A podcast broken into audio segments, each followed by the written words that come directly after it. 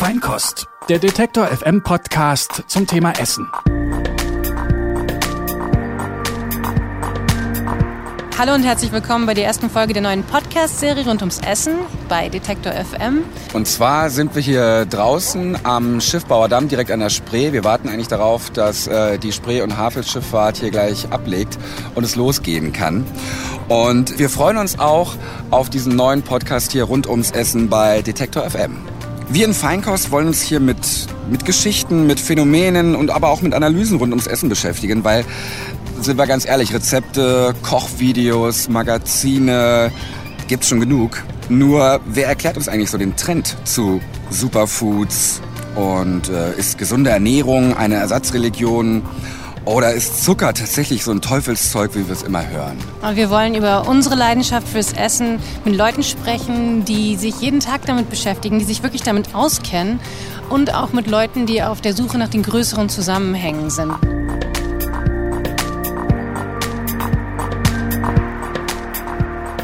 Wir, das sind Theresa Bäuerlein und ich, Rob Simoniak. Äh, Theresa, du beschäftigst dich ja auch schon seit vielen Jahren mit dem Thema Essen. Du hast auch Bücher geschrieben wie Fleisch essen, Tiere leben, wo Vegetarier sich irren und was Fleischesser besser machen können. Äh, du bist immer international auf der Suche nach neuen Entwicklungen. Wie siehst du denn so den ähm, aktuellen Trend, beziehungsweise so aktuell alles so ums Thema Essen in einem Satz zusammengefasst. Ja, genau. Warum fragst du nicht gleich, wer hat das Universum geschaffen? Kommt später noch. Ich glaube, dass Essen mittlerweile wahnsinnig viel damit zu tun hat, wie wir uns selber wahrnehmen. Also wir, wir essen nicht einfach nur, wir definieren uns über Essen. Ähm, wir äh, stellen übers Essen dar, wer wir sind. Also es geht schon längst nicht mehr nur ums Sattwerden. Du hast von dir selber gesagt, dass du äh, Essen hauptsächlich genießt. Ja. Ich komme überhaupt nicht aus der Gastro-Szene, beziehungsweise habe nur so viel mit Essen zu tun, dass ich tatsächlich genieße. Und bei uns zu Hause ja so der Hauskoch bin. Und ich bin auch einer, der sich gerne beschäftigt mit ja nicht unbedingt den neuesten Food-Trends, aber mit allem, was lecker ist und was vielleicht auch mehr oder weniger gesund ist. Ich versuche da gar nicht so zu sehr drauf zu achten.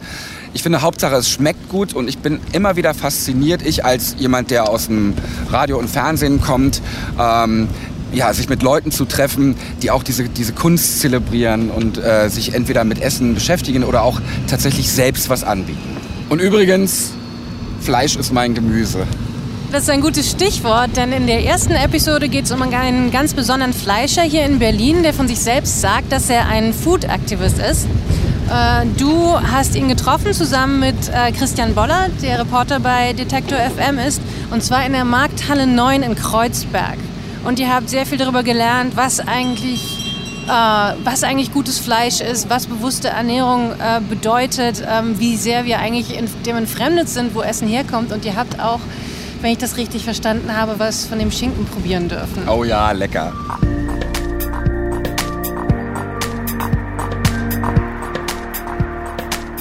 Wo sind wir denn hier? Wir sind hier in Berlin-Kreuzberg in der inzwischen legendären Markthalle 9, die eine Historie hat, die, glaube ich, unvergleichbar ist.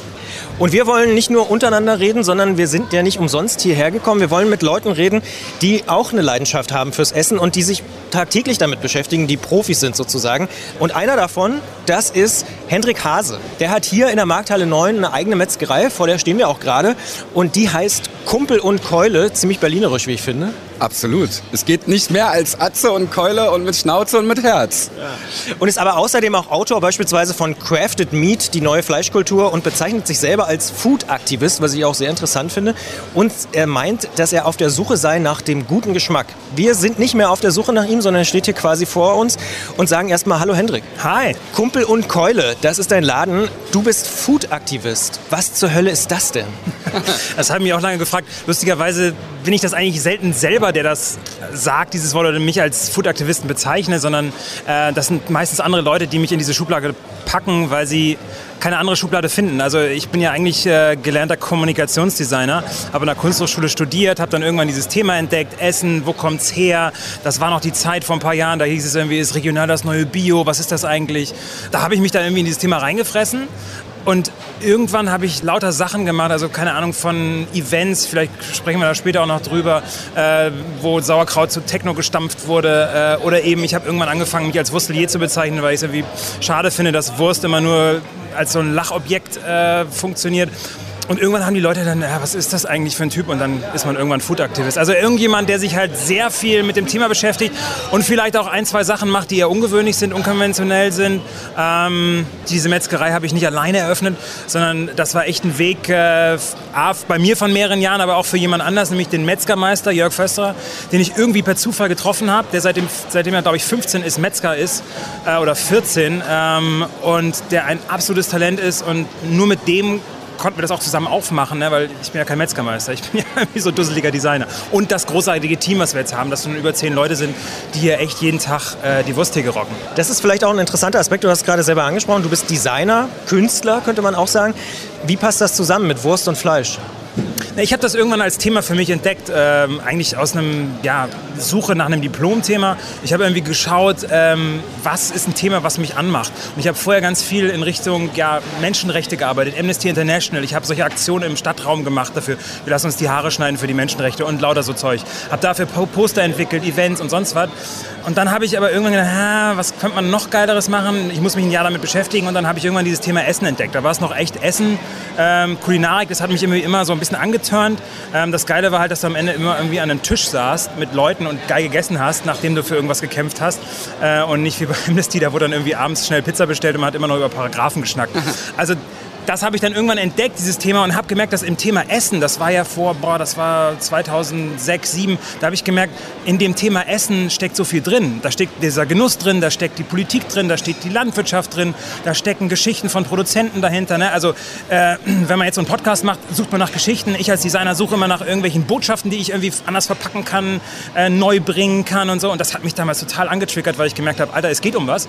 Und die Wurst war dann irgendwie so ein Ding, das hat dann mit mir selber zu tun gehabt, weil meine Oma hat dann die diese Wurst immer gehabt zu Hause. Das war so eine Hausschlachtewurst aus Nordhessen, die Aale wascht. So, die hat auch so einen Kultcharakter. Und dann habe ich aber gemerkt, es gibt kaum noch Metzger, die das herstellen.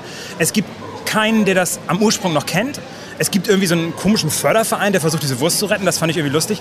Aber dann hast du diese Werbung angeguckt und wie halt diese Wurst verkauft. Und das war halt echt dieses komplett olle, pausbäckiger Metzger hält seine zwei dicken Würste in die Kamera. Und dann habe ich gedacht, ey, das kann man doch mal komplett umdrehen. Und es muss doch irgendwie eine junge Welt geben, in der das passiert.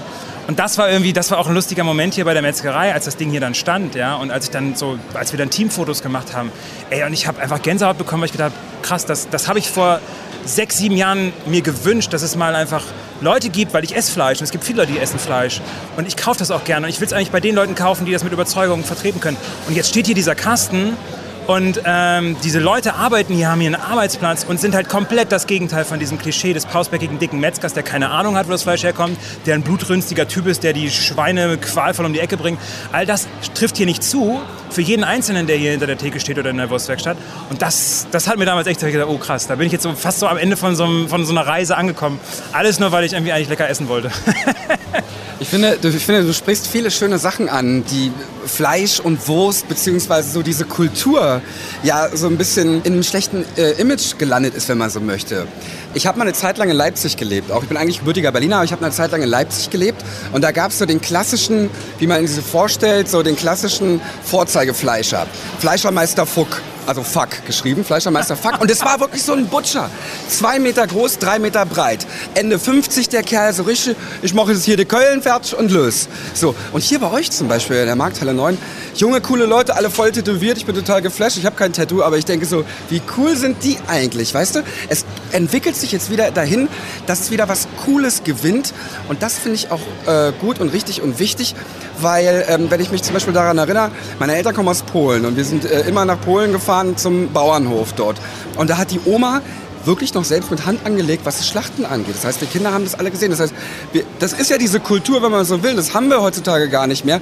Also die Wertschätzung des Fleisches bekommt eine, eine ganz andere Note. Und das finde ich so klasse, dass es jetzt auch hier, vor allem bei euch zum Beispiel in der Markthalle 9, ähm, auch nochmal, naja, was heißt so gezeigt wird, zelebriert wird, äh, wenn man so will, fast schon das macht auch einen ganz anderen Geschmack. Und du sprichst auch was an. Wo kommt, äh, wo kommt eigentlich das ganze Zeug her?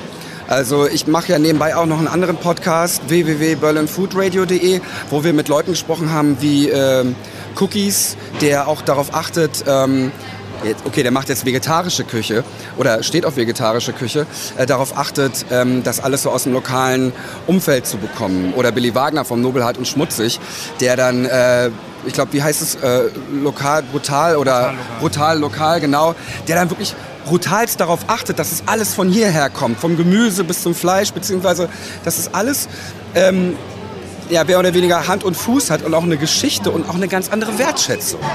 Zwei Punkte. Also was ich total wichtig finde, ist, ähm, mich freut es auch, dass hier junge Leute stehen und dass sie Tattoos haben. Ich habe übrigens keine Tattoos, ganz wichtig. Ich muss ich mich noch tätowieren, sonst bin ich kein echter cooler Food-Hipster. Du bist kein richtiger, genau, du bist kein richtiger Fleischer. Wir können das ja noch ändern. ja, äh, ähm, das geil. Das finde ich eine Hammer-Idee. was ich total wichtig finde, ist, es geht also da ist ja auch der große Vorwurf auch an diese Streetfood-Szene, ähm, dass es eigentlich nur noch diese Oberfläche ist. Oder dass es halt viel Oberfläche ist. Also Tattoos, ein Cappy, mhm. äh, ihr, seid, ihr macht ja nur noch Fotos auf Instagram und so weiter. Und ich finde, dass, dass das entspricht dem eigentlich nicht, was dahinter steckt. Weil diese Metzgerei und auch diese Leute, die hier arbeiten und auch diese, diese, diese Freude, die in den Gesichtern ist und in dem Stolz, den diese Arbeit ausdrückt, den die da machen, der, das wäre alles nichts, wenn wir nicht die Hausaufgaben gemacht hätten. Und das wäre auch für die, sag ich mal, Protagonisten dieser Food-Szene, wenn sie es ernst meinen, auch nicht der Fall. Also der Billy Wagner, der Sternekoch, von dem du eben gesprochen hast, die haben über ein Jahr, zwei Jahre, drei Jahre vorher angefangen, Bauern zu suchen in der Region, die ihnen das beste Gemüse, die ihnen besondere Sorten und so weiter an den Start gebracht haben.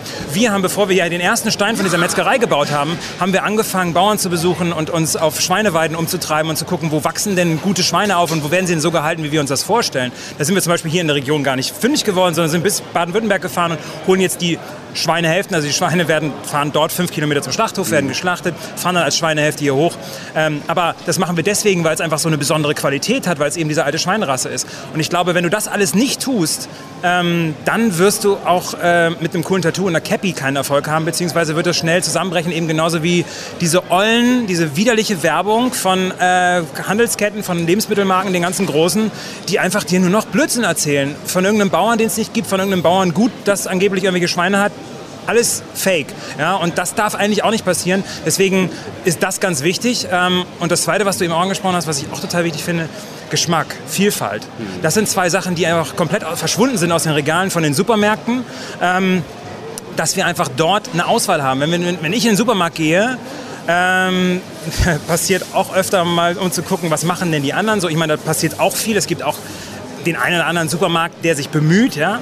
Aber ansonsten hast du da ganz viel sehr eintönig, sehr langweilig schmeckende Geschichten und ähm, natürlich ohne Herkunftsnachweis in vielen Fällen, nichts nachprüfbar, du kannst keinen mehr ansprechen, der dir irgendwas erklärt. Und das bringt eigentlich diese ganze Foodbewegung, oder dafür setze ich mich ja auch an, da hat es bei mir eigentlich auch angefangen zu sehen, ey, bei Oma gab es mal eine Wurst, die hatte noch echt Geschmack. Warum ist die denn nicht mehr da? Warum finde ich die denn nirgendwo? Und wenn ich halt industrielle Kopien von dieser Wurst, die gibt es ja, ja, von großen Firmen hergestellt, die schmecken wie Kaugummi, ähm, haben keinen Geschmack mehr, ja warum denn nicht? Zum Beispiel die Aale Wurst jetzt in dem Falle, die muss warm geschlachtet verarbeitet werden. Das heißt, direkt nach der Schlachtung verarbeitet. Das kannst du in keinem Riesenschlachthof, wo 15.000 Schweine geschlachtet werden, mehr nachvollziehbar machen und auch eben nicht mehr mit den Zutaten. Und danach muss sie fast noch ein Jahr hängen. Macht auch keinen Supermarktwurst mehr. Also das sind alles so Sachen, die wir verloren haben, wo ich denke, die will ich mir eigentlich zurückerkämpfen. Und da geht es mir weniger eigentlich darum zu sagen, hey, guck mal, wie toll ich bin, sondern ich hatte wirklich mit diesem für mich sehr identitätsstiftenden Produkt angefangen, dieser Wurst. Das kann aber für jeden für einen anderen ist es eine Kartoffel, für einen anderen das Brot, was es immer in, der, in dem Dorf gab, was man aber jetzt nicht mehr in, in weiß ich nicht, vielleicht Berlin, Marzahn, Leipzig findet, weil es einfach nur noch Backshops gibt. Also das sind so Anknüpfungspunkte, wo ich immer sage, da lohnt es sich dann für zu kämpfen und wenn man dann noch cool aussieht und netter Typ ist, ist es geil und top. Aber es sind meistens die jungen Leute, die das dann auch noch sind und damit stolz sind und freundlich sind, weil sie einfach stolz auf das sind, was sie da machen, weil sie sich so viel Mühe geben. Was ist denn mit dem Vorwurf, den man ja auch immer wieder hört, dass dieser ganze Food-Trend, diese Food-Trucks, die ganze Food-Bewegung, dass das so ein elitärer Scheiß ist, der nur für Hipster und reiche Leute ist?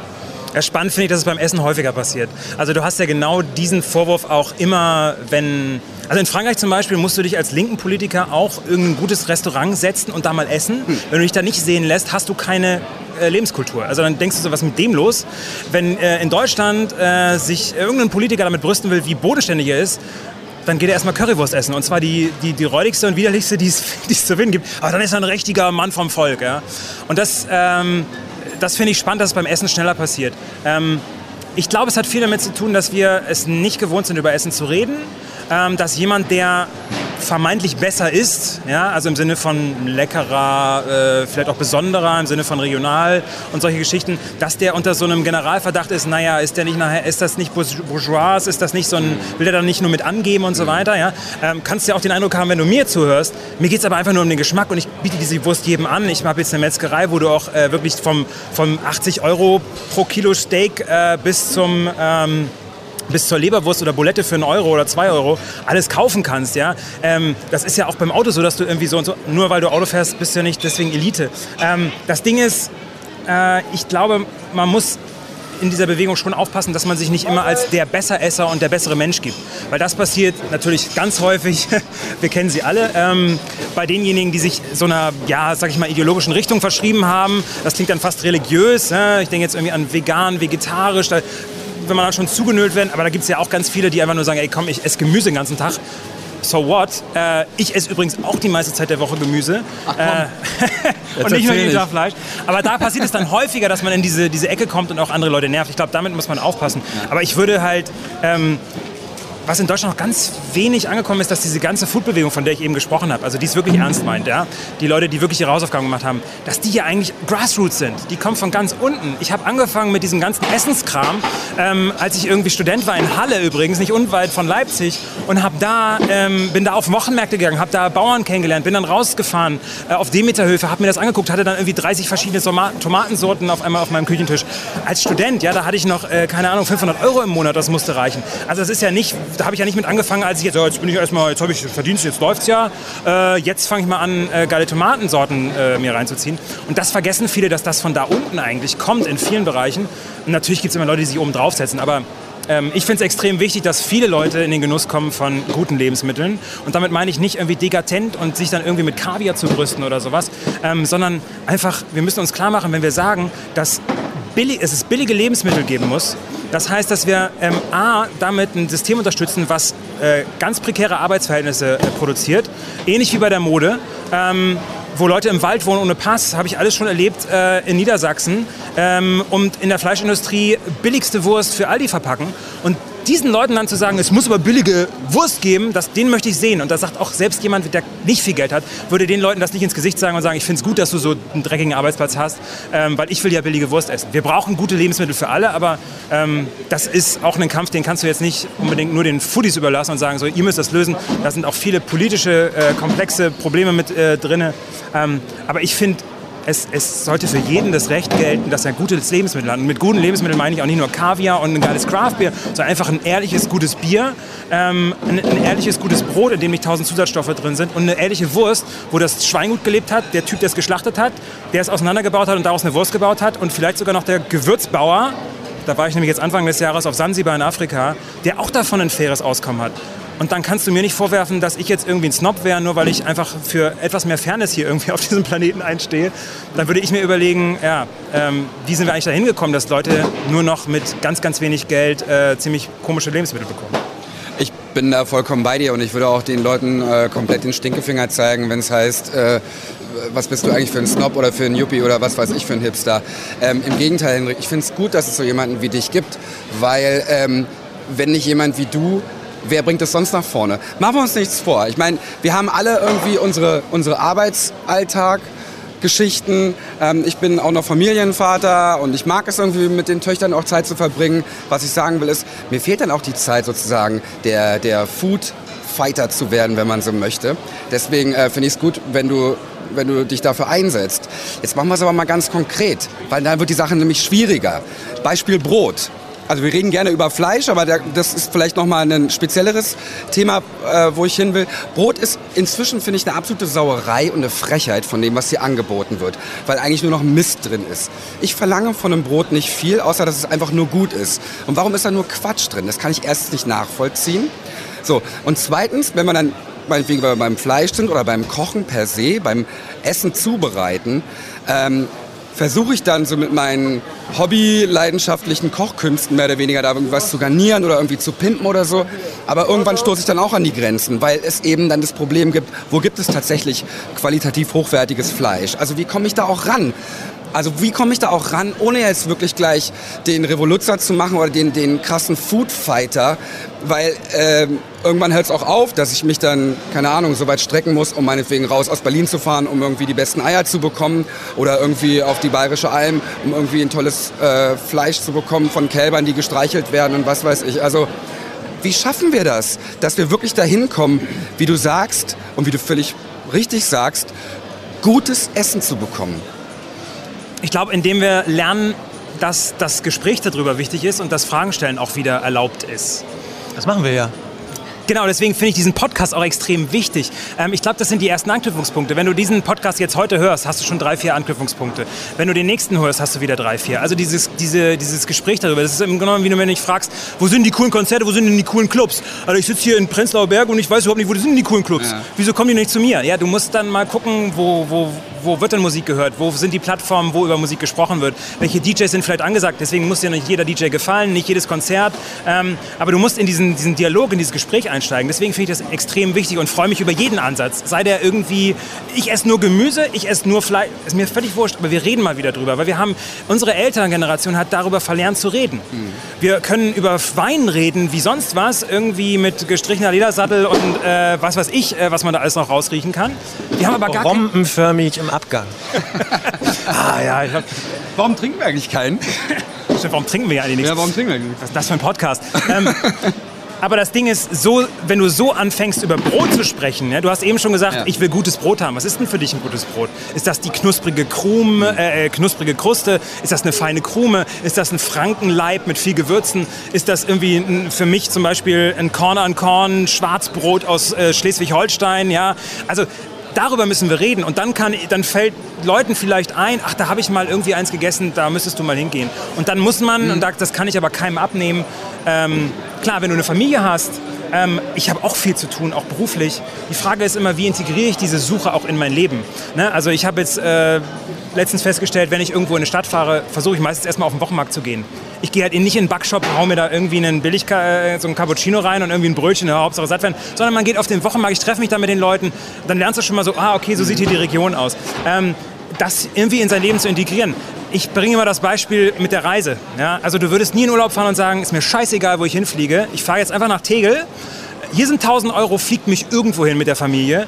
Ähm, ob das warm oder kalt, ist mir völlig. Ich will einfach nur. Beim Essen erwarten wir das. Da, erwartet, da kommt jemand und sagt, hier habe ich 50 Euro, damit will ich satt werden und dann gib mir das Beste. Ich muss mich damit beschäftigen. Bei der Reise kaufen wir uns Bücher und wir überlegen uns das vorher, haben auch vielleicht einen Wunschtraum, reden mit Leuten drüber, wo man irgendwie hinfahren, wer noch einen Tipp hat. Beim Essen müssen wir das, glaube ich, genauso tun. Äh, und du hast ja Möglichkeiten. Ähm, also A, das finde ich da, Foodblogs zu lesen. Bei Instagram nicht nur Foodporn zu gucken, sondern eben da auch mal zu gucken, wer kauft denn vielleicht irgendwo ein. Da wird auch mal was gepostet. Ähm, Es gibt inzwischen auch einzel- einzelne Zeitungen, es entstehen immer mehr solche Foodportale und die vielleicht auch nicht einfach nur als Hipstergelager abzutun, sondern zu gucken, was ist da für mich drin. Ja, und dann mal zu gucken, ja, mich interessiert Fleisch gar nicht so sehr, aber Brot. Haben die eine Sendung über Brot oder solche Sachen. Ich glaube, wir müssen einfach wieder über Essen reden und es darf auch nicht peinlich sein, darüber zu reden. Da sind wir auf einem guten Weg, denke ich. Also ich rede lieber über das Essen als über das Wetter, weil das bringt mir im Zweifel des, am Ende des Tages mehr. Macht satter. So, macht satter. Aber ich glaube, da, da müssen wir anfangen. Und, äh, und da uns auch nicht, wie gesagt, mir war es vielleicht nicht peinlich, aber ich habe schon Gelächter empfunden, als ich gesagt habe, was machst denn du für eine Diplomarbeit? Ja, ich kümmere mich um die äh, Rettung einer Wurst. Da haben die auch gesagt, bist du bescheuert oder was? Mittlerweile, ähm, oh ja, weil beim Fleisch auch so viele Themen mit drin sind. Bei jedem Ding ist so viel Themen. Übrigens ein Thema noch, ähm, was du gesagt hast mit den Zusätzen. Ähm, Finde ich ein total spannendes Thema, weil das kommt erst gerade. Äh, kann ich dir jetzt nochmal als Nerd so beisteuern. Was meinst du, kommt noch gerade? Also, Also wir haben uns ja schon dran gewöhnt, so okay, äh, man muss aufpassen irgendwie mit, mit, mit, mit Aromastoffen oder mit Geschmacksverstärkern. Ja, so, das so. kennt ja nur jedes Kind, dass man da irgendwie guckt. Ja. Ähm, das Spannende sind die äh, Produktionshilfsstoffe, ähm, die in Sachen drin sein dürfen, aber nicht deklariert werden müssen. Das heißt, bei einem Brot zum Beispiel kannst du zwar 300 Mal hinten auf die Packung gucken oder beim, beim, irgendwie beim Discounter, die, die müssen das ja auch deklarieren, was dann da drin ist. Da findest du manchmal auch solche, keine Ahnung, Antioxidationsmittel oder Ascorbinsäure oder was auch immer. Aber was du darauf nicht findest, ist, was mit dem Mehl alles vorher passiert wurde, äh, gemacht wurde. Weil es gibt äh, eine riesen Latte an chemischen Zusätzen, die du in das Mehl reingeben kannst, damit das diese Maschinen aushält, diesen Brot durchläuft in so einem billigen Backprozess, wo kein, keine Hand mehr dabei ist. Und äh, das gleiche hast du beim Fleisch auch, das hast du selbst beim Müsli-Riegel oder so weiter. Immer wenn ein Stoff zugesetzt wurde, während der Produktion, der im Endprodukt, jetzt wird es ein bisschen technisch, keine technologische Wirkung mehr hat, musst du es nicht mehr draufschreiben. Ist das auch, ist das auch mit äh, Wasser im Hühnchen so? Wenn ich, ich also, es ist, neulich ein Freund von mir hat tatsächlich mal, oh, ich, komm mal her, wir machen irgendwie Chickensalat. Ich so, okay, was für ein Chicken? Okay, äh, das ist von dem Laden, alles klar, also aus dem Discounter. Ähm, ich habe nur den Salat gegessen, weil äh, äh, du hast förmlich gesehen, als das Fleisch dann, als, das, als die Hühnchenbrust da in der, in der Pfanne war, wie das Wasser rauskam. Ja, wie sie das Wasser reinspritzen. Also das ist, was ich weiß, dass die da Wasser reinmachen, um damit es irgendwie mehr glänzt, dass es irgendwie schicker aussieht und so weiter. Aber interessant von dir zu hören, Henrik, dass da halt noch viel mehr drin ist von dem, was gar nicht deklariert sein kann. Also, oder, na gut, sein kann, ja, absolut. Wir, wir, wir wissen es natürlich nicht und es gibt bestimmt auch viele ähm, Lieferanten, die da auch Gutes wollen, wenn man so möchte. Aber äh, ich meine, ja, es, es ist so in unserer Fastfood-Gesellschaft, in der wir ja noch stecken, würde ich mal meinen, ähm, ist es so, dass die halt auf Profit aus sind und dann irgendwie dieses dann doch verkauft bekommen. Es geht im Grunde genommen bei diesen ganzen Spielereien auch, die immer, ich, ich, ich halte wenig davon, den Leuten immer nur Angst zu machen. Deswegen rede ich lieber über das Gute, das na, sollten wir auch jetzt bald wieder tun. Aber kurz zu, dem, zu, dem, zu, der, zu der dunklen Seite der Macht. Ähm, du versuchst ja mit Zusatzstoffen und mit, mit solchen künstlichen Aromen und so weiter immer billigste Rohstoffe, die wirklich nichts mehr kosten und auch nicht wirklich einen, Wert haben für dein Ernähre, äh, also einen physiologischen Wert für deinen Körper, versuchst du irgendwie so zu pimpen mit Zusatzstoffen, dass sie noch essbar sind und scheinbar lecker sind. So kommst du ja auf billige Lebensmittel. Das heißt, das hat man mit künstlichen Aromen gemacht oder mit äh, Aromen aus Holzspänen, äh, Sägespänen, die berühmten, ja, weil Holz ist Lebensmittel, das hat die Lebensmittelindustrie durchgesetzt in Deutschland. Deswegen darf man sie äh, auch als natürliche Lebensmittel äh, da rein, also natürliche ähm, Aromen da reinpumpen. Lecker. Das Ding ist, damit kriegst du halt auch ziemlich minderwertige Rohprodukte in, einen guten, in eine gute Richtung. Wenn wir hier in der Metzgerei irgendwie äh, ein schlechtes Fleisch haben und wir hauen da viele Aromastoffe und sonst was rein, dann schmeckst du gar nicht mehr, dass es billiges Fleisch war. Und denkst, du isst was Gutes, aber eigentlich kommt ziemlicher Blödsinn dabei an. Wir haben eher die Herausforderung bei uns jetzt, da wir jetzt solche Sachen nicht verwenden wollen, auch nicht dürfen, wenn wir hier biozertifiziert sind, ähm, dass wir halt ähm, mit gutem Fleisch arbeiten müssen. Deswegen brauchen wir eine gute Grundlage. Die Lebensmittelindustrie braucht das gar nicht. Sie nimmt billigste Sachen und haut irgendein Zeug rein und sagt dann, ja, aber das ist doch viel billiger und viel demokratischer, weil das kann sich auch ein Hartz-IV-Empfänger leisten. Heißt eigentlich im Umkehrschluss, der Hartz-IV-Empfänger kriegt billigen Scheiß zu fressen, was wir irgendwie mit äh, Zusatzstoffen kaschieren, damit er es bloß nicht merkt und feiern uns dann als irgendwie Retter der Enterbten. Also das funktioniert schon mal gar nicht. Das Ding mit dem Hühnchen, will ich dir nur kurz sagen, ist ein ganz anderes Ding. Ähm, wenn ein Huhn viel zu schnell wächst, das ist bei der Lebensmittelindustrie, also äh, beziehungsweise bei den, beim schnellen Fleischwachstum, ist das, äh, sind das nur noch, äh, da geht es dann um Tage, also 26 Tage, 30 Tage, solche Sachen. Ähm, dann wächst der Muskel so schnell. Du musst dir halt vorstellen, von einem Mini-Küken bis zu einem fetten, ausgewachsenen Hühnchen, was du dann essen willst, äh, in so wenig Tagen. Das gleiche beim Schwein. Beim Schwein sind es, glaube ich, 800 Gramm Zusatz am, als Zunahme am Tag sind das Ziel. Du musst dir vorstellen, wie schnell so ein Muskel wachsen muss. Wenn der keine Zeit hat, kann der gar keine Struktur aufbauen. Wenn du den dann in die Pfanne haust, macht's, dann geht er aus wie so, ein, wie so ein Schwamm, weißt du? Und das liegt einfach daran, dass es einfach viel zu schnell gewachsen ist und keine Struktur im Fleisch ist. Jetzt wieder das Dirty Trick, was wieder nicht draufgeschrieben werden muss. Es gibt mittlerweile Mittel, die du in das Fleisch injizieren kannst. Das habe ich auf einer Fleischmesse gesehen, weil auf sowas treibe ich mich ja auch als Aktivist rum. Ähm, wird injiziert ein, ähm, ein ja, hochverarbeitetes ähm, Protein aus Schweineblut, aus Abfällen oder auch aus Hühnerfedern in das Produkt, um es dann, ähm, damit das Wasser drin ist, äh, um das Wasser da drin zu halten. Das heißt, du kannst heute Sachen injizieren, dass du dann gar nicht, dass das Wasser gar nicht mehr rausläuft, dass du dann gar nicht mehr, das ist ja gar kein, das ist ja gutes Fleisch. Es ist aber wieder gefaked, weil das da reingespritzt wurde. Das Tolle ist, weil es aus Eigenblut gewonnen wurde, mhm. muss man es nicht deklarieren, weil es ist ja in dem Fleisch enthalten. Also das sind diese Tricks und da habe ich irgendwann, aber jetzt merkst du schon, da macht es überhaupt keinen Spaß ja. drüber zu reden. Alle kriegen Schock. Deswegen rede ich lieber über Sachen, geht mal zu dem Metzger, geht mal zu dem Bäcker und holt euch das geile Zeug. Genau das machen wir jetzt, weil wir stehen ja immer noch in der Markthalle 9 vor eurem Laden, Kumpel und Keule. Und vielleicht machen wir so einen kleinen Rundgang, auch wenn der Hörer ja jetzt nicht dabei sein kann, aber vielleicht kannst du einfach erläutern, was ihr hier macht.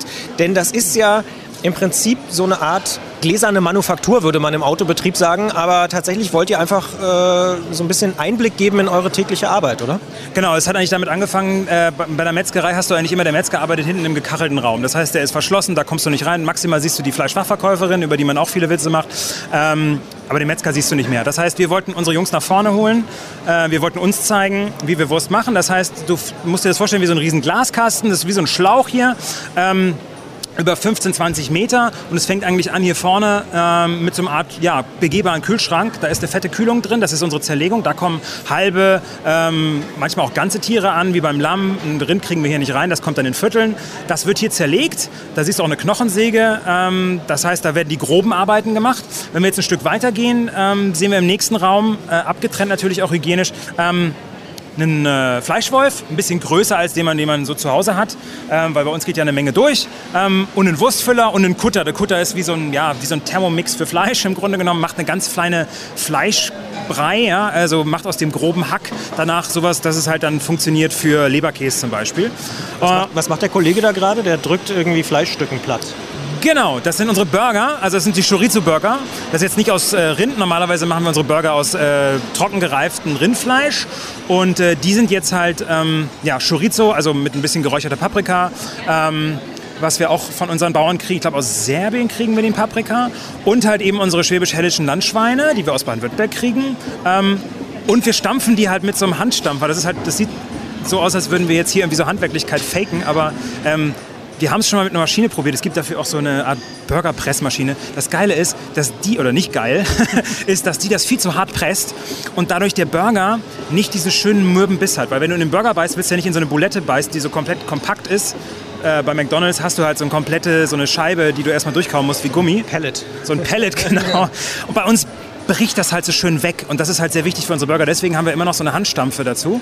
Und äh, aber du siehst ja auch, eine Menge kriegen wir auch schon. Hier gehen auch schon ein paar hundert, äh, manchmal auch tausend raus, wenn jemand eine fette Bestellung hat. Also, ähm, Genau, hier passieren dann die Burger, hier passieren aber auch die ganzen Würste, die werden frisch gemacht. Das Schöne ist für die äh, Zuschauer, sag ich mal so, wir sind hier direkt am Gang, du hast hier eine fette Glasscheibe vor dir, du kannst überall zugucken. Du siehst halt, wenn jetzt Paul das geräucherte Paprikapulver da reinmacht, du siehst, wenn er da Zitronenschale reinreibt, du siehst, wenn er frischen Knoblauch da rein äh, gibt. Das heißt, ähm, das müsste man vielleicht noch erwähnen, ähm, so wie es bei den Bäckern mittlerweile auch viele Backmischungen gibt, ja, also die auch nur noch einfach eine Tüte aufreißen und dann irgendwie ein Brot backen, mhm. ähm, gab es und gibt es leider immer noch bei vielen Metzgern, die auch nach außen irgendwie so handwerklich erscheinen, immer noch so Aufreißtüten, wo dann auch alles schon fertig ist, Mix drin, inklusive Geschmacksverstärker, inklusive äh, Feuchtigkeitshaltemittel und so weiter und so fort. Ähm, das siehst du aber bei uns, dass es halt eben nicht so ist. Kann ich den Leuten tausendmal erklären auf Facebook und auf der Webseite schreiben, ich bin transparent ja. und habe keine Zusatzstoffe oder ich zeige es ihnen, wie ich halt frische Zitrone in die Wurst treibe, ja. dann ist es irgendwie schon klarer. Also das ist die Idee dahinter, genau. Ihr habt auch so Fenster. Äh, kann man die aufmachen oder was haben die für eine Funktion? Das Lustige ist, allein, dass da durch ein Fenster ist, hast du ja schon eine Botschaft. Das liebe ich als Kommunikationsdesigner. Allein, dass da ein Fenster ist, was du aufmachen könntest, heißt das schon so viel wie, du kannst mit mir sprechen, wenn du willst. Ja, ähm, wenn da jetzt gerade die Burger vor, vor der Scheibe liegen, dann machen wir die Dinger nicht auf, äh, aus Hygienegründen. Ne? Du willst ja nicht, dass irgendjemand auf deinen Burger niest oder hustet. Wenn hier aber, das passiert auch viel, alles klinisch sauber ist, Metzger putzt übrigens, 40 Prozent seines Jobs ist Putzen, nur mal so als Thema. Ähm, du kannst hier klopfen, dann wird das Fenster aufgemacht und du kannst den Metzger was fragen. Natürlich auch, was macht ihr gerade da drüben? Äh, was passiert hier? Ähm, kann ich was vorbestellen? Also hier klopfen auch durchaus viele Machen Leute. Leute. Ja, ja, klar. Die wollen das wissen. Ähm, auch jung und alt. Also es ist halt wirklich total unterschiedlich. Viele Kinder gucken sogar beim Zerlegen zu. Also das war so ein Ding, wo ich gedacht habe, puh, guck mal, also ähm, da haben die Eltern dann äh, eher Probleme gehabt, ihre Kinder hier wegzukriegen, weil oh, ich will sehen, wie das Schwein und so. Ähm, da stellen wir dann eine Kiste drunter, also damit das Kind auch irgendwie hier oben rüber gucken kann. Ja, Kinder, ähm, ich finde, Kinder müssen das sehen. Ich finde es dann eher schade, wenn, wenn die Eltern sagen, oh Gott, Augen zuhalten, weil da kommt das ja her. Und ähm, ich glaube, wir Menschen müssen genau wieder dahin, dass wir auch wieder dieses Bewusstsein bekommen von dem, äh, was wir uns an Nahrung sozusagen immer reinstopfen äh, dass wir einfach verstehen, wo das herkommt, auch verstehen, dass es ein Lebewesen ist, vor allem bei Fleisch und Wurst. Ich meine, es gibt nichts Wichtigeres als das, um dann eben auch bewusster mit diesem Thema umzugehen. Also wir sind ja so verschrien, also vor allem die Deutschen als, als Fleischfresser. Fleisch ist auch mein Gemüse. Ich liebe, ich liebe vor allem den Geschmack von Fleisch und finde es halt umso, umso mehr schade, wenn du dann irgendwie was vorgegaukelt bekommst, was dann halt vielleicht Fleisch ist, aber halt gar nicht so schmeckt oder so. Und deswegen plädiere ich umso mehr als, als, als Hobby-Cookie äh, sozusagen, als Hobby-Foodie äh, dafür, da genau wieder da zurückzugehen. Zurück zu den Roots und finde es wunderbar, dass ihr hier so eine, dass ihr hier so offen und so transparent seid. Ich, daran merkst du eigentlich, wie pervers das geworden ist, ja. äh, wie wir mit unseren, weil wie will ich eine Wertschätzung von einem Lebewesen, wie will ich eine Wertschätzung von einem Handwerksberuf, wie will ich eine Wertschätzung von einem Lebensmittel schaffen, ohne irgendwas darüber zu wissen, ja. ohne nicht darüber zu sprechen, ohne es nicht zu sehen. Ähm, und das ist, glaube ich, das haben die Generationen vor uns einfach verkehrt gemacht, ähm, dass sie einfach sich davon getrennt haben. Ähm, es gilt übrigens nicht nur für Tiere, sondern auch für Gemüse. Weiß irgendjemand noch, wie Spargel geerntet wird? Nicht mehr äh, auch wie es gemacht wird, aber auch von wem. Wenn ich draußen... Nur mal nur die Polen. Und das gilt für alles. Ich war, ja. ich war im letzten Jahr, war ich auch, ich bin im Jahr immer auf na, zwischen 30 bis 50 Höfen. Das ist Gemüse, auch als Fotograf bin ich unterwegs und solche Sachen. Und da arbeiten Menschen äh, einen harten Job und du weißt nicht, wie hart das ist, äh, diese ganzen Erntearbeiten zu machen. Sei es die Gurke, sei es der, äh, äh, die Tomate oder was auch immer. Ähm, das sind keine Roboter, die da auf diesen Feldern unterwegs sind. Und es sind auch vor allem keine, sag ich mal, wie sagt man das jetzt schön, deutschstämmige, sondern es sind meistens Leute aus dem Ausland, die wir zu uns holen, die wir da teilweise auch zu komischen Bedingungen arbeiten lassen. Mhm. Und das interessiert keine Sau. Und das regt mich genauso auf wie bei den Fleisch, äh, wie bei der Fleischthematik, dass wir auch beim Gemüse einfach keine Ahnung mehr haben, wie viel Mühe es kostet, bis so ein Stück äh, Spargel, bis so eine ja, bis so ein Schälchen Erdbeeren irgendwie bei dir auf dem Tisch äh, liegt und bis du halt so ein Brot gebacken kriegst, wie, wie du sozusagen das, äh, das Korn dafür anbaust. Und deswegen plädiere ich dafür, dass man sich genau diese Prozesse irgendwie ja mal vor Augen führt. Wir haben hier die Chance, die Verarbeitung zu zeigen. Was, halt, was wir hier nicht zeigen können, ist eben ja, wo kommt's her? Deswegen bin ich regelmäßig auf den Höfen, mache da auch Videos. Ähm, habe mir jetzt auch eine 360-Grad-Kamera geholt. Das nächste Mal kann man dann live auf die, äh, auf die Schweineweide sich einmal umdrehen sozusagen. Zeigst, zeigst, du, dann, zeigst du dann auch in 360 Grad so eine Live-Schlachtung? Das wäre eigentlich so der nächste Step. Also wir sind ja. an den Schlachthöfen unterwegs. Ähm, wir, haben, wir machen da auch regelmäßig Fotos, also dass man einfach... Das, wenn auch jemand fragt, also ich, ich will den Leuten das nicht aufs Auge drucken. Ich finde, so eine Schlachtung ist ein Moment, ähm, das, das kann auch schnell zur Pornografie werden. Ne? Also so geil, Schlachtung, ich will den, ich will den Tod sehen. Das finde ich aber ist völlig der falsche Herangehensweise. Ich finde es ganz wichtig, dass man diesen Moment mal erlebt. Jeder von uns, dass man sich diesen Moment aussetzt. Also ich mache das ja häufiger und habe dann aber auch eine, ja, eine ganz, also das ist eine, das ist eine spannende Stimmung, weil ähm, du fühlst dich natürlich nicht wirklich gut im Sinne von, endlich wird das Tier äh, erstochen. Es fühlt sich aber im besten Fall, das ist das beste Gefühl, was ich dabei habe, es fühlt sich, so ist das Leben mhm. und da stirbt etwas für mich. Ich habe jetzt die Verpflichtung, daraus etwas zu machen, davon darf nichts weggeschmissen werden und so weiter. Ich habe eine Verantwortung. Aber es stellt sich eben auch so ein Gefühl von, das ist das Leben, so sind wir. Ja, ähm, das ist für, ein, für alle veganen und vegetarischen Zuhörer ist es schwierig die haben ja auch Probleme mit dem Satz, äh, den wir auch auf unserer Homepage stehen haben, nur ein, nur ein Metzger, der die Tiere liebt, ist ein guter Metzger. Das impliziert das aber genau das. Weil wenn du keine Zuneigung zu dem Tier hast und dir trotzdem aber bewusst bist, das ist nur da, weil wir es, also der Deal mit dem Tier ist im Grunde genommen, du hast ein gutes Leben. Ich kümmere mich darum, dass du keine Qualen hast, keine Schmerzen. Ich war noch bei keiner Schlachtung dabei, wo irgendwas gequält, äh, geschächtet oder irgendwie äh, gezappelt hat oder sowas. Mhm.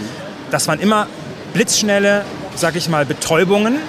Und dann wurde natürlich entblutet, dabei stirbt das Tier, das ist nämlich die Schlachtung. Ähm, aber du musst diese Beziehung eingehen und du musst dich damit äh, auseinandersetzen. Und das ist dann eben dieser Vertrag, dass du sagst, am Ende deines Lebens, liebes Tier, stirbst du dafür schnell und ohne Schmerzen. Aber du bist sozusagen nur auf dieser Weide und ich kümmere mich bei einem Rind sechs, zehn, bei unseren Rindern manchmal bis zu 13, 14, 15 Jahre um dich weil es auch irgendwann diesen Endpunkt gibt und der ist eben nicht natürlich, wie im Wald. Ja.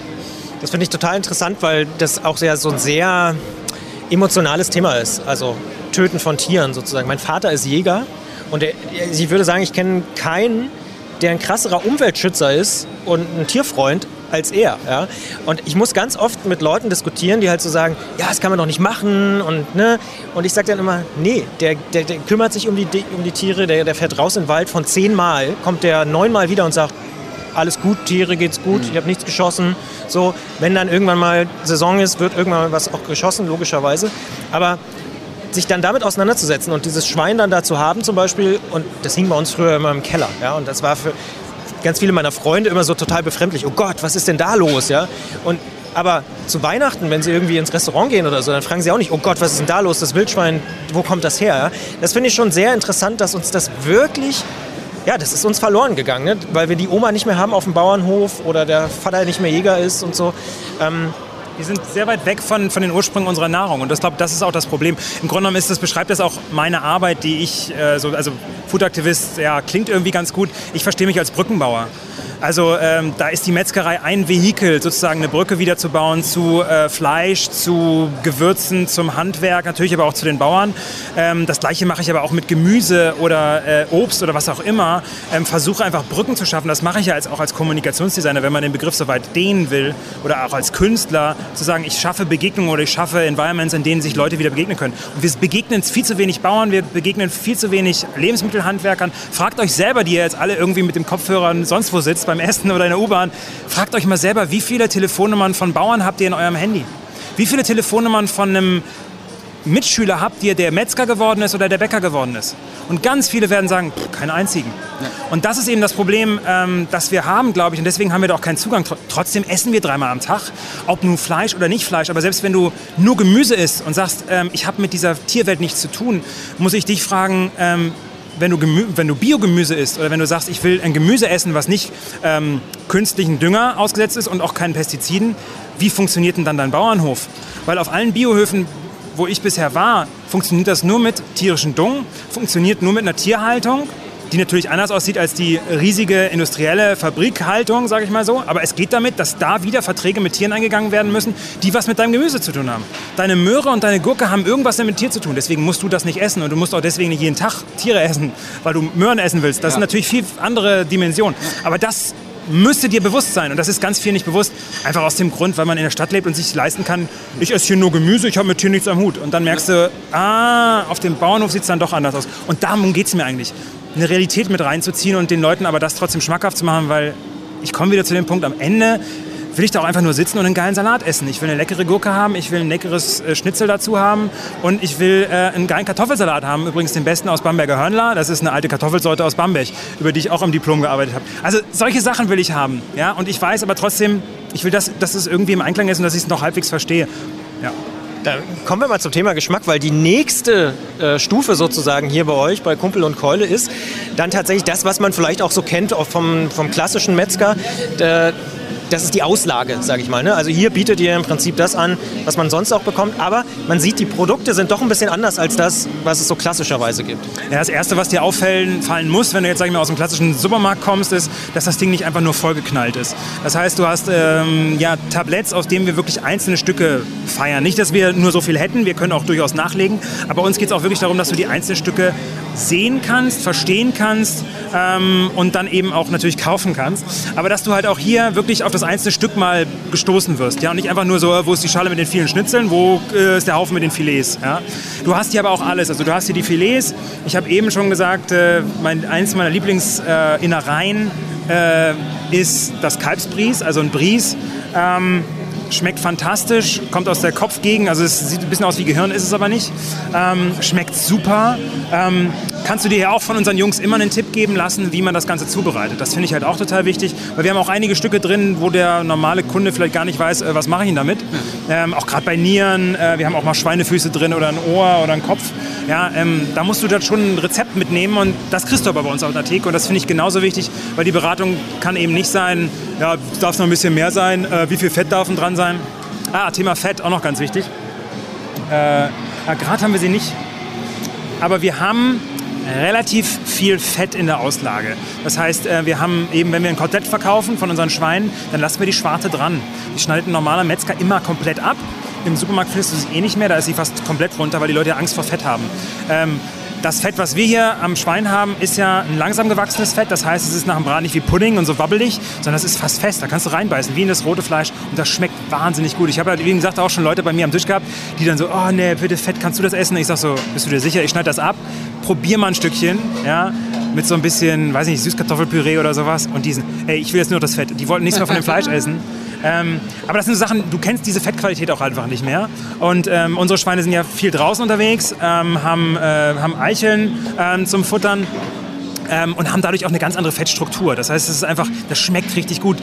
ähm, wenn man jetzt an diese Schinken aus, aus Portugal, aus Spanien denkt, die eben auch diesen Eichelschinken, ähm, der Iberico-Schinken, das kannst du auch aus Deutschland kriegen. Du musst, den, musst nur diese Bauern finden, die die Tiere so halten und du musst halt eben auch jemanden finden, der das dann eben so macht. Vielleicht können wir gleich nochmal den Schinken probieren, weil das ist dieser gereifte Schinken, aber es ist eben ein deutscher Schinken, ähm, der eben auch von diesen Eichelschweinen ist und du wirst sehen, dass das Fett eigentlich das Geilste ist. Kannst, Ja. du, kannst du von dem Eichelschinken äh, ein paar Scheibchen für uns machen? Also jeder, jeder zwei oder so? Also ich brauche gar keinen, ich weiß ja, wie er schmeckt. Mach mal für die beiden Jungs. Doch, doch, doch, mit dem Fett, bitte mit dem Fett, bitte mit dem Fett. Ja, wir wollen Fett, weil du hast es ja gerade so schön angepriesen. Mit dem Fett auf jeden Fall. So, sag noch mal zwei, drei Wörter bitte zu, zu dem, was wir jetzt gleich probieren dürfen. Na, wir haben jetzt einen, einen Sch- einen Schinken, äh, den siehst du ja auch, das sind so unsere Keulen da oben, ähm, der eben aus Schweinen entsteht, diese schwäbisch-hellischen Landschweinen, ähm, die anders als normale Schweine, also das finde ich auch schon lustig, dass wir normale Schweine haben. Wenn du einem Kind einen, einen, so eine Outline von einem Schwein gibst, so im Ausmalbuch und sagst, hier mal das mal aus. Wie malt das Kind dieses Schwein? Ja. Komplett rosa. Komplett rosa, ja, ja. Logisch, weil so sehen ja Schweine aus. Ja. Schweine haben Punkte, Streifen, sind vorne schwarz, hinten schwarz, gestreift, äh, sind fällig, sind wollig, sind kurzhaarig, sind langhaarig, sind braun, sind also die sehen ungefähr so vielfältig aus wie Hund. Ja, ähm, und das Krasse ist, dass wir aber nur noch diese rosa Schweine kennen, weil es nur noch diese rosa Schweine ange angeblich gibt. Dieses Schwein, was ihr jetzt gleich probieren werdet, ist eben äh, ein schwäbisch-hessisches Landschwein, das eben aus Schwäbisch Hall, aus der Region kommt. Ja, der Matze gibt uns hier schon mal so ein Ding. Lass das noch ein bisschen warm werden, das ist Ja. ein bisschen kalt aus der Theke. Garniert in, in feinste Filetscheiben. Das ist doch Porno hier, oder? Das ist Ja, voll. Wahnsinn. Ähm, das Ding ist, du siehst auch, dass das Fleisch total durchwachsen ist von Fett. Ja, das liegt eben daran, dass die Tiere viel Bewegung hatten. Die sind draußen eben äh, unterwegs äh, in so Eichelwäldern und kriegen da halt auch Eicheln, A, die sie finden, ähm, aber B, kriegen sie auch Eicheln halt zugefüttert. Das heißt, ähm, Schwäbische Eicheln. Ja, es sind Schulklassen, die diese Eicheln sammeln, zum Beispiel in Wäldern. Deswegen können wir die Viecher auch nicht biozertifizieren, obwohl sie ungefähr 100 Mal so viel Auslauf haben wie ein normales Bioschwein. Ähm, aber äh, sie haben eben nicht dieses zertifizierte Futter, beziehungsweise ist der Eichelwald, in dem sie unterwegs sind, nicht zertifizierbar. Ja, deswegen gibt es auch keinen, äh, ja gut, es gibt Bio-Wildschwein in Gatterhaltung, aber ein wildes Wildschwein ist eben nicht Bio, obwohl es sehr Bio hm, sein sollte. Also von daher, das sind diese Schweine, äh, älteste Schweinerasse Deutschlands übrigens, ähm, die fast ausgestorben wäre. Also das heißt... Ähm, die hat irgendwann keiner mehr gezüchtet, war mal die beliebteste Schweinerasse in der Region in Schwäbisch Hall, äh, ist dann aber komplett äh, außer, in Verruf geraten, weil sie eben viel Fett hat, viel Fettanteil. Das wollten die Leute auf einmal nicht mehr essen. Sie sind viel zu langsam gewachsen. Wir haben eben schon über die Hühner gesprochen, die irgendwie in ein paar Tagen das äh, Schlachtgewicht erreichen müssen. Das ist bei den Schweinen auch so. Die müssen nach fünf, Minu fünf Monaten fett sein, auf 100 Kilo und mehr in fünf Monaten. Unsere Schweine brauchen dafür in ein Jahr, anderthalb Jahre. Und dadurch wächst das einfach viel langsamer. Es kann ganz andere Struktur entwickeln vom Fleisch, einen ganz anderen Geschmack. Und äh, das ist dann eben auch das, was ich meine. Wir sollten lieber alle weniger Fleisch essen, dafür besseres. Das wäre dann so besseres Fleisch. Und da ist auch ganz viel, ach, so kann Schwein schmecken. Ja, also da gibt es Teile, wenn du die isst und ich sag dir nicht, dass es Schwein ist, denkst du fast, dass es Rind ist. Weil es halt so einen intensiven Geschmack hat. Die Farbe ist richtig schön rot und nicht nur so blass, rosa irgendwie. Also das sind auch so Sachen, ähm, die ich total spannend finde. Und beim Fleisch immer finde ich ganz wichtig, gutes Fleisch ist nie rot. Sondern gutes Fleisch ist immer rot-weiß, wie Pommes.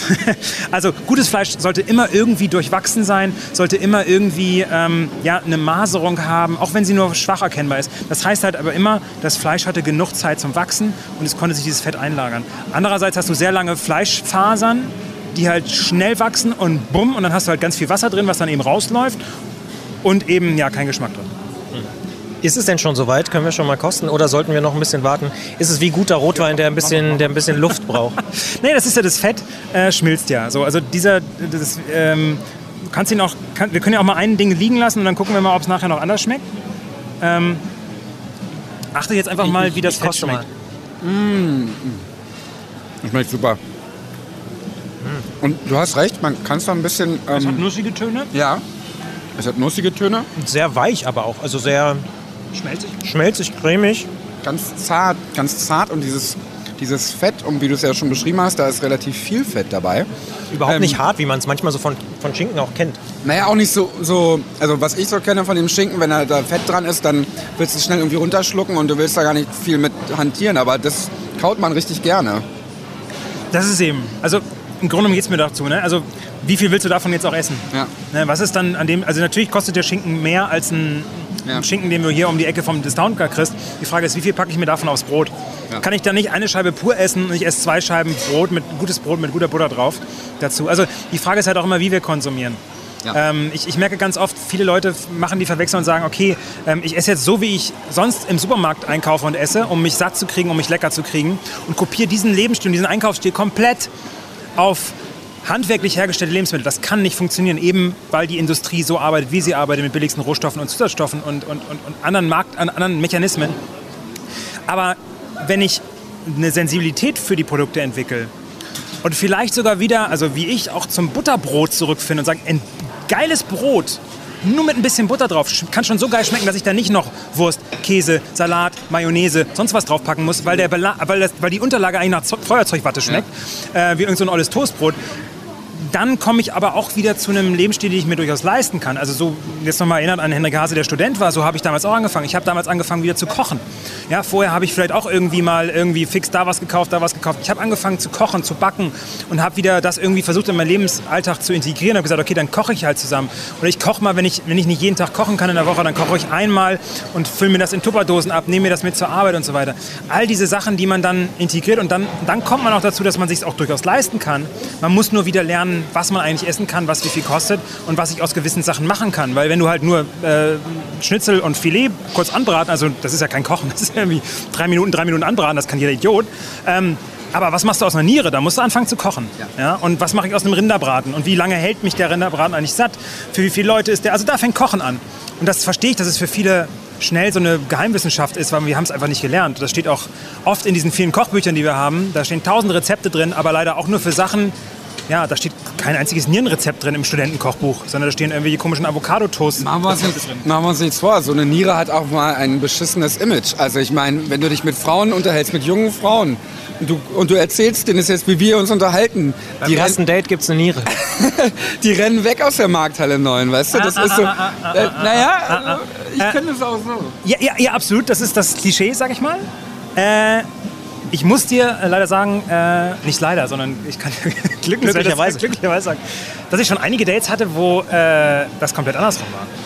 Wo das Mädel sich gefreut hat, dass mal jemand kocht und dass sie, dass sie mal wieder ein Stück Fleisch essen kann, äh, was sie echt geil findet. Und äh, weil die anderen Typen waren alle so Dusseltypen, die haben irgendeinen Blödsinn gebraten. Fleisch ist So. keine Niere. So, äh, ja, aber Niere auch, also in, auch Innereien. Ich, da kommen wieder andere, die haben das Naja. dann für mich gekocht, die Ja. mich eher damit geschockt haben, dass ich dann bei den Hoden essen muss. Weil die damit irgendwas machen. Also ähm, kann ich zum Beispiel empfehlen, äh, zum Fressen gerne einen Blog aus der Schweiz. Die Nicole, die, die kümmert sich quasi nur um Innereien. Mhm. Hat natürlich wahnsinnig damit zu kämpfen. Das wäre noch so ein anderes Thema, was ich auch, aber da können wir einen ganzen Podcast drüber machen. Ähm, Gastrosexismus, ja, also dass wir Leute einteilen nach, wenn du Fleisch isst, bist du immer ein Mann.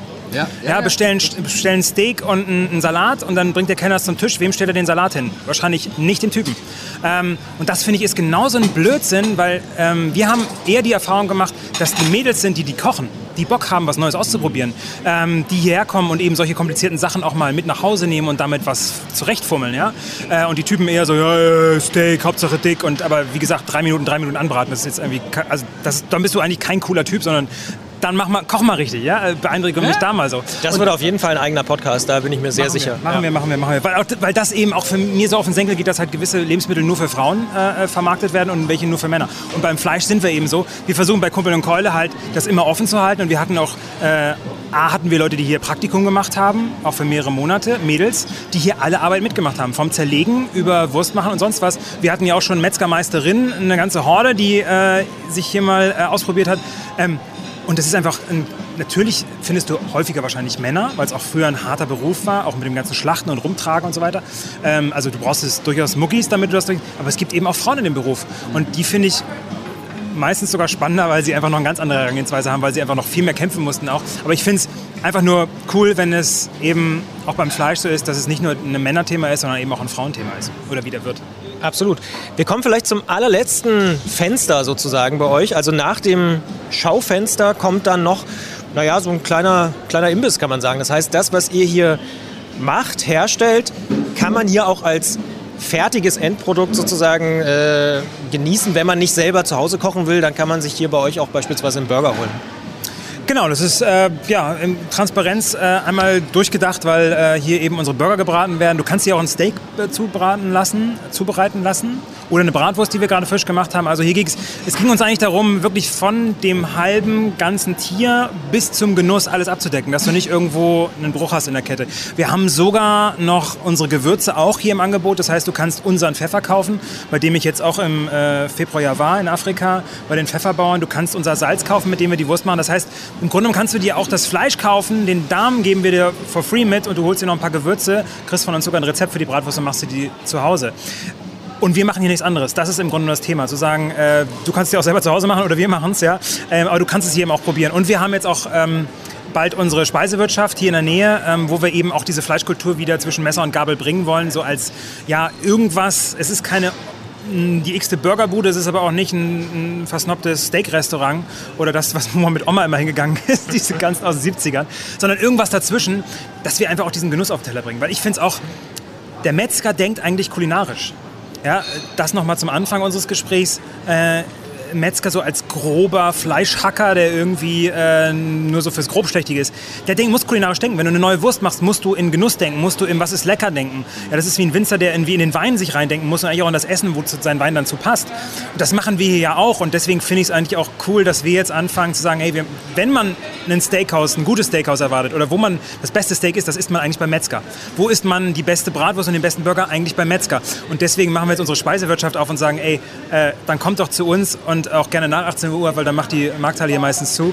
Ähm, und dann probierst du mal bei uns, wie so ein richtiges Steak schmecken kann und wir lassen dich, ins, äh, lass dich inspirieren von unserer Theke, die wir dann da auch nochmal aufstellen, aber du kannst dann da auf das zeigen, wo du Bock drauf hast und wir machen es dir. Das ist so ein bisschen die Idee. Jetzt sind wir eigentlich durch. Ich habe nur noch eine letzte Frage. Und zwar vielleicht in, in, wenigen Worten. Wenn, wenn du irgendwie Leute triffst auf der Party oder so und du müsstest denen sagen, was ist die perfekte Wurst? Wie sieht die aus deiner Sicht aus? Die perfekte Wurst. Während ich noch so ein Stück Schinken esse. Hau rein. Ja, jetzt ist es auch ein bisschen wärmer. Jetzt kommt immer mehr Schmelz rein. Mhm. Ähm, Schmeckt wirklich gut. also die perfekte Wurst.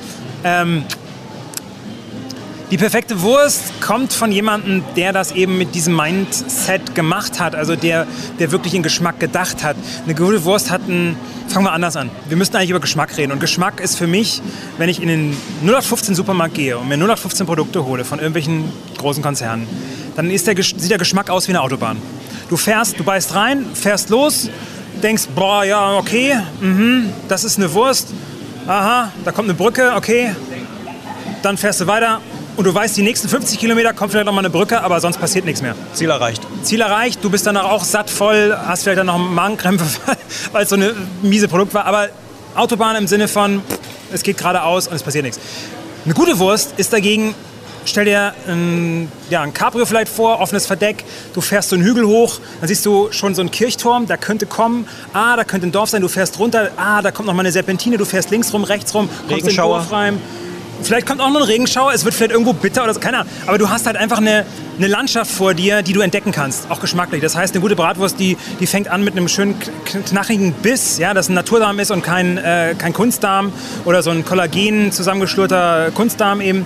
Ähm, dann kommen Gewürze, dann kommt das Fleisch. Ich will das Fleisch schmecken. Ich will nicht einfach nur äh, irgendeine so Masse im Mund haben, irgendein so Brei, ja, der dann auch nachher irgendwie. Also dass ich dann irgendwie wirklich auch in der Wurst was entdecken kann und dann bleibt sie halt lange im Mund. Also ich will halt auch irgendwie wie beim Wein eine Nachhaltigkeit haben, dass ich heißt, ich will einfach spüren, wie, das, wie, wie der Geschmack noch länger da bleibt und nicht einfach nur irgendeine Schärfe zurückbleibt oder boah, das war jetzt aber irgendwie salzig.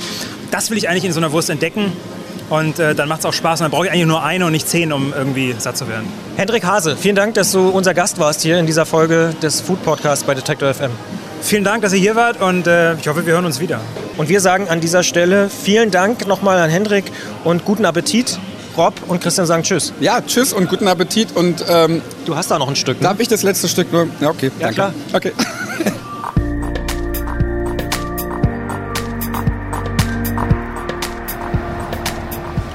bei dieser Folge ganz viel darüber gehört, äh, was nachhaltig ist und wie wir einen bewussten und vernünftigen Umgang mit Fleisch finden können. Einen, der auch nicht so weit weg davon ist, wo Fleisch eigentlich herkommt. Und, und was eigentlich gutes Fleisch ausmacht. Was ist bei dir hängen geblieben, Rob? ähm, ich war fasziniert davon, was wir da in der Markthalle 9 tatsächlich über wirklich gutes Fleisch gelernt haben. Und äh, für mich ist klar, dass ich jetzt jeden Monat ein paar Euro mehr beiseite lege, weniger Fleisch kaufe, es aber teurer ist, weil es hoffentlich dann auch das richtig gute Fleisch ist. Und in der nächsten Episode äh, schauen wir noch einmal hinter die Kulissen und zwar diesmal aber was ganz anderes, nämlich äh, schauen wir uns ganz exquisite Sterneküche an. Wir besuchen Deutschlands jüngsten Sternekoch in Mainz. Ich sehe es als, als mein Restaurant, ja? also als, auch wenn ich hier nur angestellt bin, ist es trotzdem sehe ich das als mein Restaurant und ich bin hier so das Gesicht des Restaurants und da denke ich logischerweise nicht drüber nach, äh, wie lange ich auf der Arbeit bin oder sowas, weil ich möchte ja natürlich das, was ich mache, hier gut machen. Danke fürs Zuhören. Wir freuen uns natürlich auch, wenn ihr wieder dabei seid beim nächsten Mal. Wir freuen uns natürlich auch über Sterne bei Apple Podcasts, über Empfehlungen bei Facebook oder Twitter. Und sehr gerne wollen wir auch eure Ideen und Anregungen per E-Mail lesen an die Adresse feinkost.detektor.fm. Übrigens, alle Folgen gibt es auch bei Spotify und auch bei Deezer. Könnt ihr auch den Podcast abonnieren. Theresa, wie wollen wir unsere Hörer verabschieden? Lasst es euch schmecken. Lasst euch schmecken.